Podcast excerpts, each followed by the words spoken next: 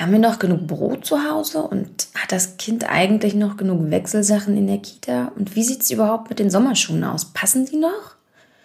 Wer kennt sie nicht, diese kleinen alltäglichen Aufgaben, die unsichtbar nebenher laufen und die gedankliche To-Do-Liste immer länger werden lassen? Dieses immer an alles denken müssen ist unglaublich kräftezehrend und belastend. Der Name des Phänomens, das Frauen und vor allem Mütter vor Erschöpfung nachts schlecht schlafen lässt, Mental Load. Und genau darüber sprechen wir heute. Und zwar mit Laura Fröhlich, Journalistin, Bloggerin, Dreifachmama und Expertin für Mental Load. Gemeinsam machen wir die vielen kleinen unsichtbaren Aufgaben sichtbar, sprechen darüber, was Mental Load für die Finanzen von uns Frauen bedeutet und wie sich der Ballast gerechter auf zwei Paar Schultern verteilen lässt. Also viel Spaß dabei!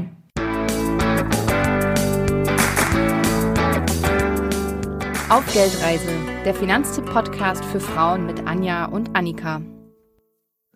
Hallo, ihr Lieben. Wir haben heute einen ganz tollen Gast. Wir haben heute Laura Fröhlich zu Besuch. Ihr kennt sie vielleicht von Instagram unter Heute ist Musik. Laura ist sie sehr aktiv, vor allem zum Thema Mental Load. Laura, ich freue mich, dass du heute da bist. Hi. Hallo, ich freue mich auch, dass ich dabei sein darf.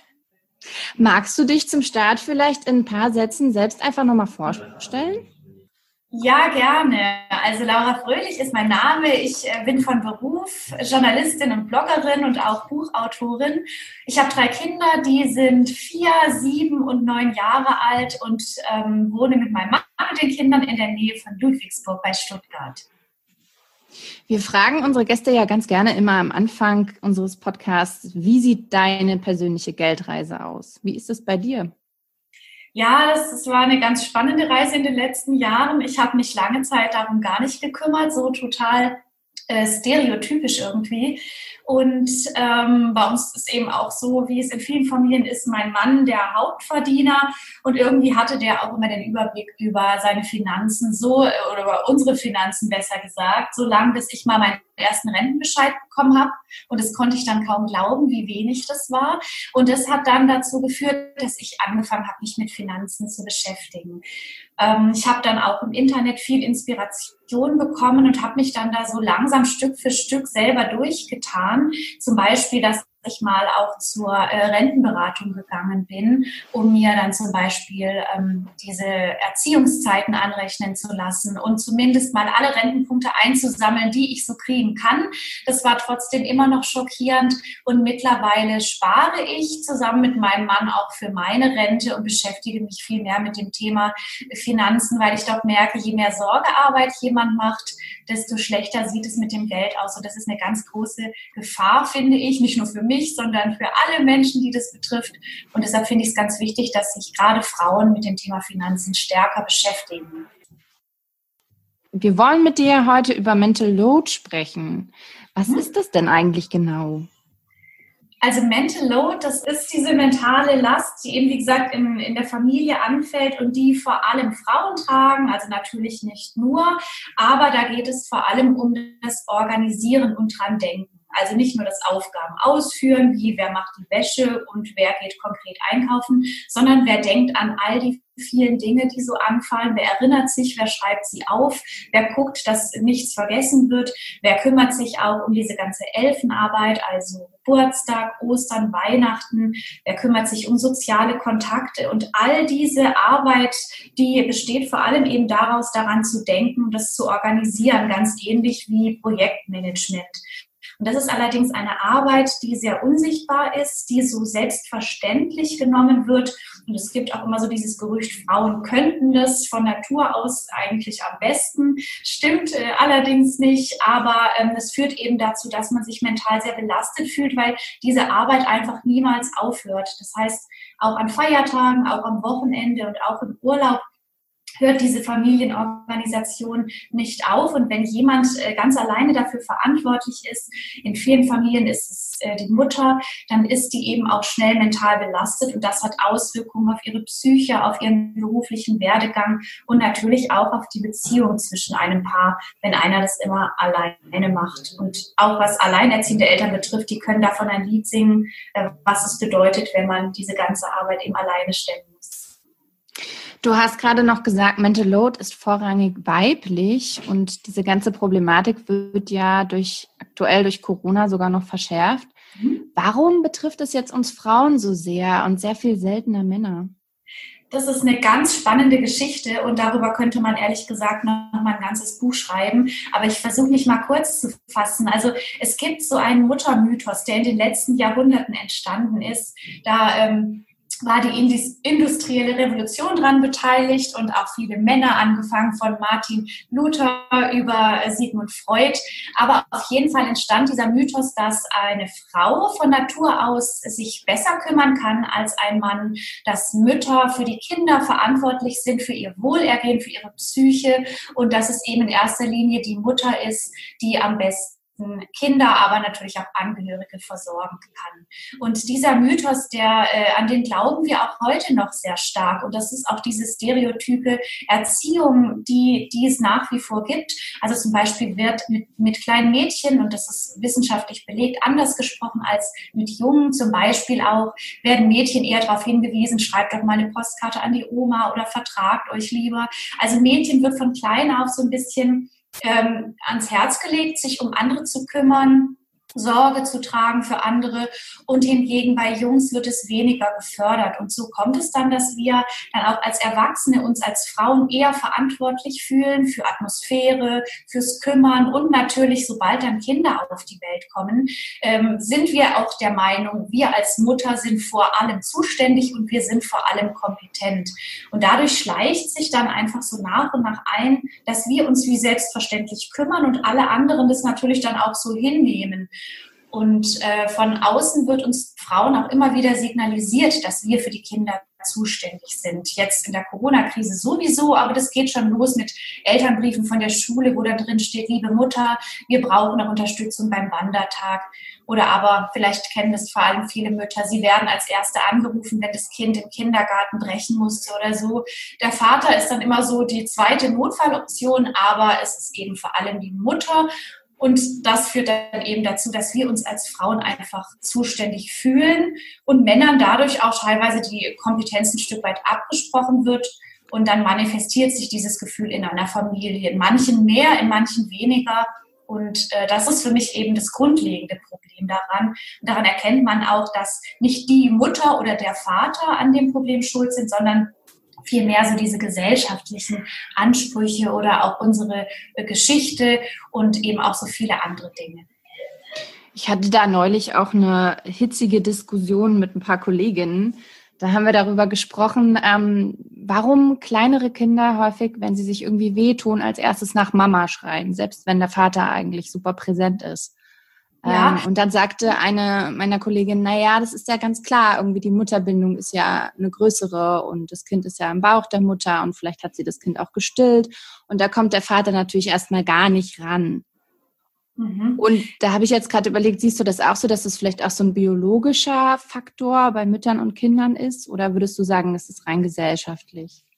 Also ich kann zumindest schon mal sagen, dass äh, in, bei uns beiden, meinem Mann, mir, mein Mann, der etwas fürsorglichere Mensch ist. Und Unsere Kinder haben, gerade als sie kleiner waren, so im Alter zwischen eins und drei, wenn sie sich wehgetan haben, immer nach dem Papa gerufen.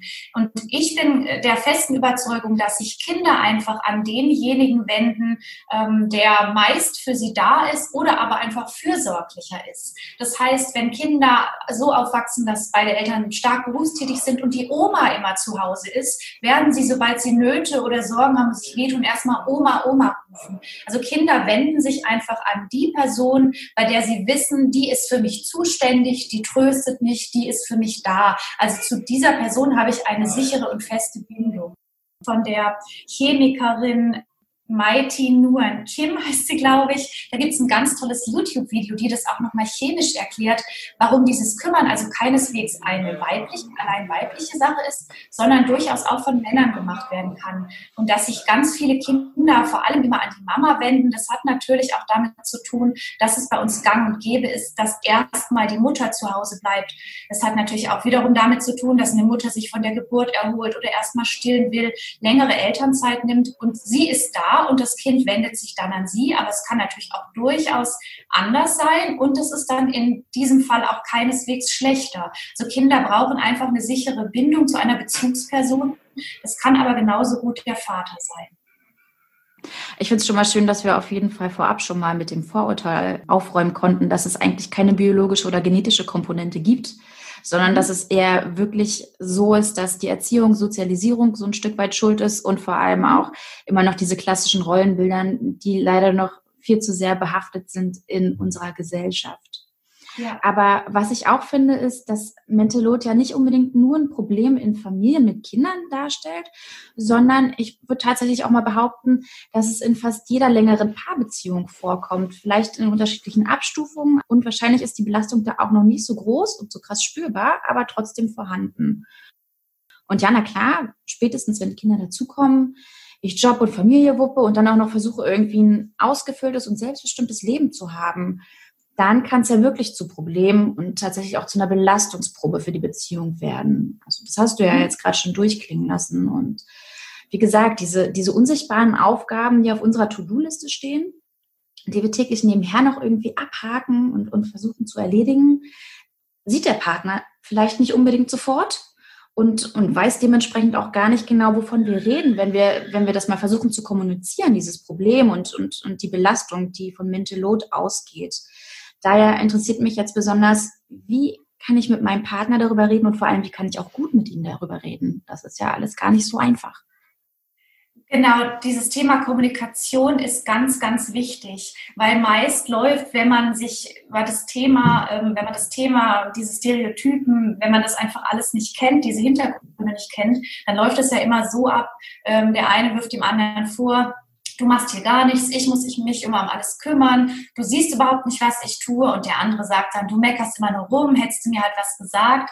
Es sind immer diese gleichen Abläufe und die dann eben zum Streit und Konflikten führen. Und das Beste, was man machen kann, ist einfach sich nochmal bewusst zu werden, wieso agieren wir eigentlich so? Weil wenn wir alle das gleiche oder ein ähnliches Problem haben, dann kann es ja nicht unser individuelles Problem sein, sondern eben, wie gesagt, schon am Anfang erklärt, ein gesamtgesellschaftliches. Und wenn ich jetzt weiß, dass ich als Frau zum Kümmern erzogen worden bin und mich auch deshalb verantwortlich fühle und deshalb die ganze Arbeit auch ähm, übernehme, ohne etwas zu sagen, so lange, bis es mir dann zu viel wird, dann kann ich das Problem vielleicht auch besser erklären, ohne dass ich das dem anderen zum Vorwurf mache. Also sich da bewusst zu werden, in welchen Rollen man selber steckt. Also ich kann es nur von mir sagen. Ich fühle mich immer so für den Haushalt zuständig. Und wenn es hier chaotisch aussieht, dann ist es mir unangenehm und dann schäme ich mich dafür. Und seitdem ich aber weiß, dass es so äh, irgendwie von der Gesellschaft, Frau ist für den Haushalt zuständig und der persönliche Erfolg einer Frau besteht darin, das Haus ordentlich zu führen und die Kinder gut zu erziehen. Seitdem ich das weiß und mich davon auch abgrenzen kann, kann ich mich dann auch von diesem Druck selber frei machen. Und das eben ist im Prinzip der erste Weg. Und das betrifft natürlich genauso Männer. Wenn die erkennen, dass auch sie sozialtypisch erzogen wurden, können die auch erkennen, was das Problem ist, sich dem Problem widmen, die Partnerin dann mehr unterstützen oder einfach lernen, sich mehr um diese Sorge- und Kümmerarbeit äh, mehr dafür zu engagieren. Also deshalb ist es eben, um die Kommunikation ordentlich ins Laufen zu bringen, nochmal wichtig, dass man sich dessen bewusst ist und darüber auch spricht. Also zum Beispiel sagt, warum fühle ich mich denn nicht verantwortlich, unsere Freunde mal einzuladen? Oder warum fühle ich mich als Frau eben dafür verantwortlich? Und wenn man dann darüber ins Gespräch kommt, dann kommt man viel besser auf Lösungen, als wenn man immer dieses diese, diese Konfliktschiene fährt, die irgendwie zu nichts führt, weil sich halt beide einfach total angegriffen fühlen. Du hast es ja gerade schon durchklingen lassen. Mental Load ist auch persönlich bei dir eine ganz große Sache. Immerhin bist du berufstätig, dreifache Mutter. Und da machst du ja auch auf deinem Instagram-Kanal, heute ist Musik Laura, auf deinem Blog gar kein Hehl draus, dass dich das beschäftigt. Mhm. Wann war denn bei dir so der Zeitpunkt erreicht, dass du dir eingestehen musstest, dass, dass dir Mental Load unglaublich viel Kraft raubt? Ich, es, mir ging es schon immer so. Also schon, ähm, wenn man sagt, hey, du hast auch drei Kinder, ich habe ja nur eins, aber auch als ich ein Kind hatte, ähm, ging es mir so, ich habe nur einfach gar nicht gewusst, warum bin ich immer so erschöpft, warum ähm, fühlt sich mein Kopf immer so schwer und so voll an, ähm, weil tatsächlich bin ich da selber auch so reingerutscht in dieses super organisieren und ich wollte eine super Mutter sein und dies und das alles selber machen und habe mir dann auch meine To-Do-Listen endlos lang gemacht und dann kam natürlich die Berufstätigkeit wieder dazu und so über die Jahre wurde es einfach nicht besser. Ich war zwischenzeitlich auch mal in der Mutterkur. Es hat mir sehr geholfen, aber letztendlich nicht richtig weitergebracht. Und erst gemerkt habe ich es natürlich zum einen, indem ich mich mit diesem Konzept von Mental Load beschäftigt habe. Ich habe davon zum ersten Mal gelesen bei der Patricia Camerata auf dem Blog ähm, Das Nuff. Die hat es sozusagen hier nach Deutschland gebracht. Und dann habe ich mich immer näher damit beschäftigt und dachte, genau das ist mein Problem, dieses an alles denken müssen. Und es gab dann noch einen Auslöser im Urlaub. Da hatten wir irgendwie beide vergessen, mein Mann und ich, an irgendwelche, ich weiß nicht, waren es Logopädieübungen für eines der Kinder zu denken. Und dann habe ich gedacht, ich bin selbst im Urlaub für alles zuständig. Bin dann irgendwie völlig ausgeflippt. Mein Mann war dann ganz äh, verzweifelt und äh, wir haben uns, ja, was heißt gestritten, aber wir, der Konflikt ist so ein bisschen eskaliert und dann haben wir beschlossen, jetzt ändern wir was. Also jetzt reden wir noch mehr darüber, jetzt teilen wir die Arbeit besser auf und auch das ging aber nicht von jetzt auf gleich, sondern wir machen das jetzt ungefähr schon ein Dreivierteljahr und ich merke, wie mir einfach das sehr viel geholfen hat. Und das war eigentlich mein Ausweg oder meine Lösung aus dem Problem, eben genau die Sache auch mit meinem Mann zu besprechen. Und äh, letztendlich weiß ich aber auch, dass viele Eltern diese Bedingungen nicht unbedingt so haben wie wir, also Änderungen anstreben zu können und darüber zu kommunizieren. Hat, hat dein Mann denn sofort verstanden, was dein Anliegen war, worauf du hinaus wolltest und, und war da auch gleich für sensibilisiert oder braucht es dann mehrere Anläufe? Das hat er nicht sofort verstanden. Und ich glaube, das ist auch ganz normal, weil dieses ähm, sich kümmern müssen und sich verantwortlich fühlen, auch als Mutter, dieser Muttermythos und dieser Druck, der heute auch auf Müttern lastet, ähm, die kann man nicht sofort verstehen, wenn man nicht selbst mal in dieser Rolle war. Also musste ich da viel erklären. Und wie gesagt, anfangs war es immer so dieses, ich muss ja an alles denken. Und mein Mann sagte dann, ja, dann hättest du doch was gesagt. Also diese typischen Sachen die haben wir auch alle gehabt. Und ich habe mich irgendwie versucht zu erklären, aber tatsächlich ist es ganz schwierig, jemandem dieses Problem zu erklären. Und ich habe mir dann aber auch äh, damit geholfen, dass ich ihm einen kleinen Text aus einem Buch vorgelesen habe, zum Beispiel von dem Buch Es reicht von Gemma Hartley. Und ähm, es gibt einen ganz tollen Comic von der Emma, der heißt Mental Load. Den haben wir zusammen gelesen.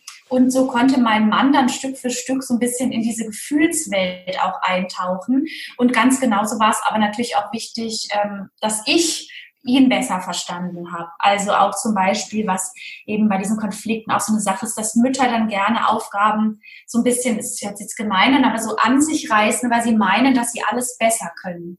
Also Frauen haben sich natürlich zu Hause dadurch, wenn sie länger Elternzeit genommen haben, wenn sie in Teilzeit arbeiten, die haben sich zu Hause so eine Organisationsstruktur und einen gewissen Anspruch an die Ordnung zu Hause ähm, angewöhnt und haben das auch aufgebaut.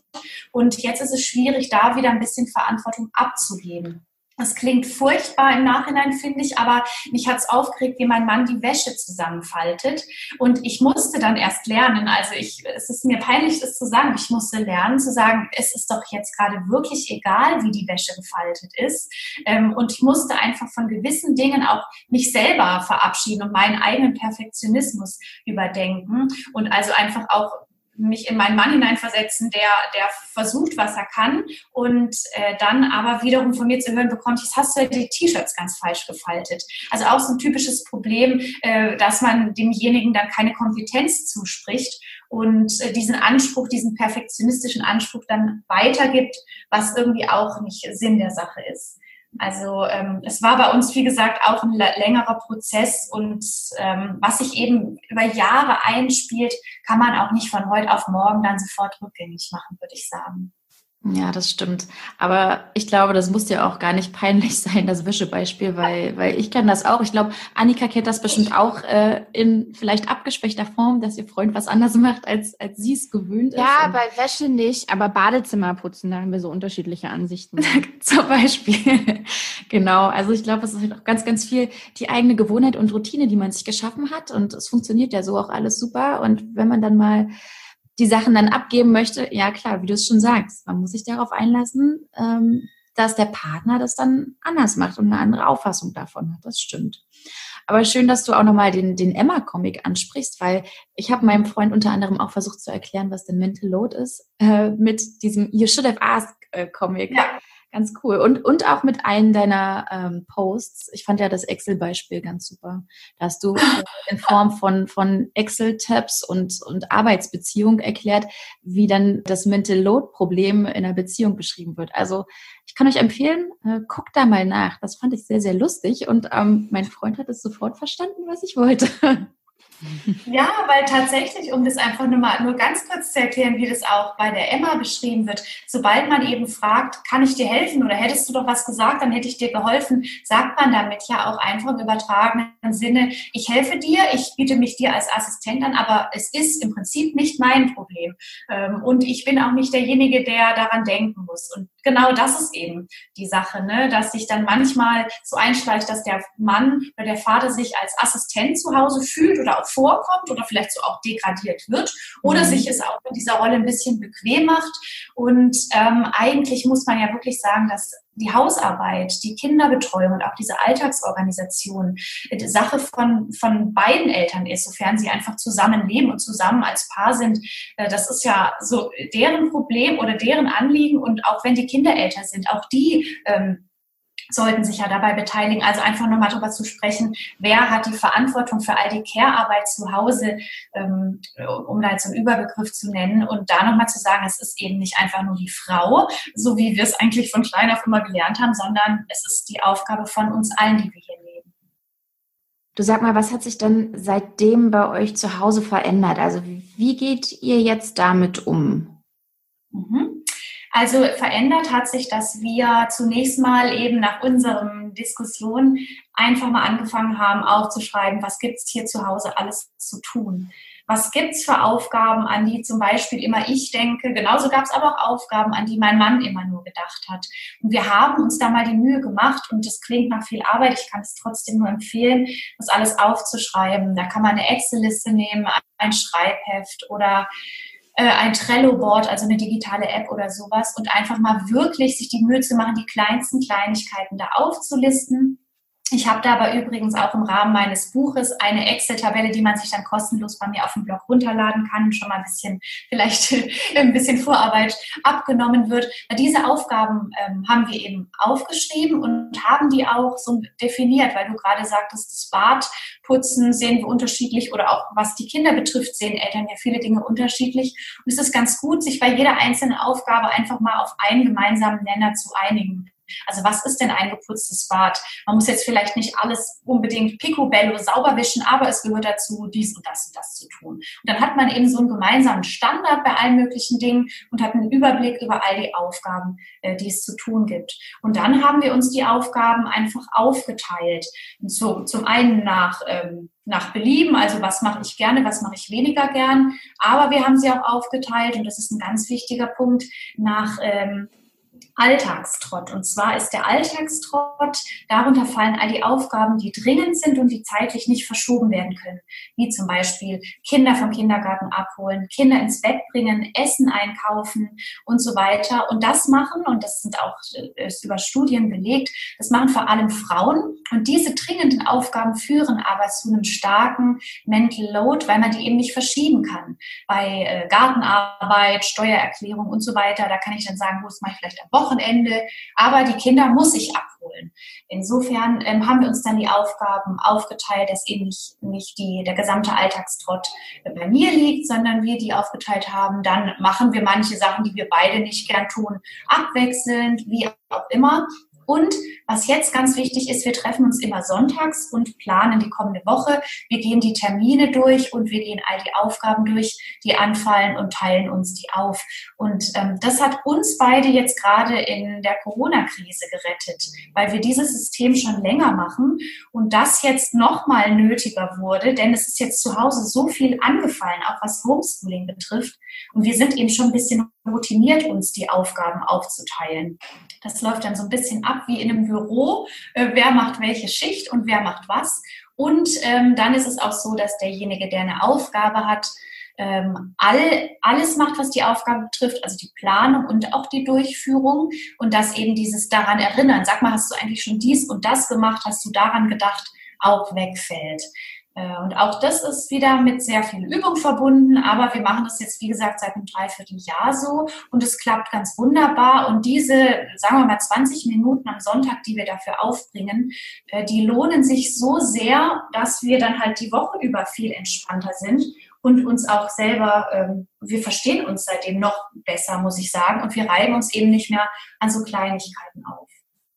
Wir sind auch gerade dran, kann ich ja hier mal gestehen, ähm, uns, uns noch mehr zusammenzusetzen, als, als wir es vorher vielleicht auch gemacht haben, weil, weil wie du gerade meintest, durch Corona fällt dann nochmal so viel mehr an, an Aufgaben und, und es ist eigentlich so viel wichtiger, sich da nochmal zu organisieren. Das ist Wahnsinn. Ja, und weil, weil wir es gerade nochmal auf Corona zu sprechen kommen, man kann ja in jeder Zeitung eigentlich gerade lesen, dass es vor allem an den Frauen hängt. Und ähm, da kann ich auch nochmal darauf verweisen, das ist ganz klar, die Schule wendet sich dann oft an die Mutter, an, schreibt der Mutter die E-Mail oder der Lehrer ruft bei der Mutter an oder die Lehrerin. Und da ist dann eben auch die Gefahr, dass die Mutter sich dann wiederum verantwortlich fühlt und dann das ganze Homeschooling macht. Und dann, wenn sie berufstätig ist, eben weniger Zeit für ihre Arbeit hat. Ähm, ich habe gerade einen Bericht gesehen über die Bloggerin Andrea Reif, die dann eben bis nachts noch am Computer sitzt, weil sie tagsüber sich um die Kinder kümmert.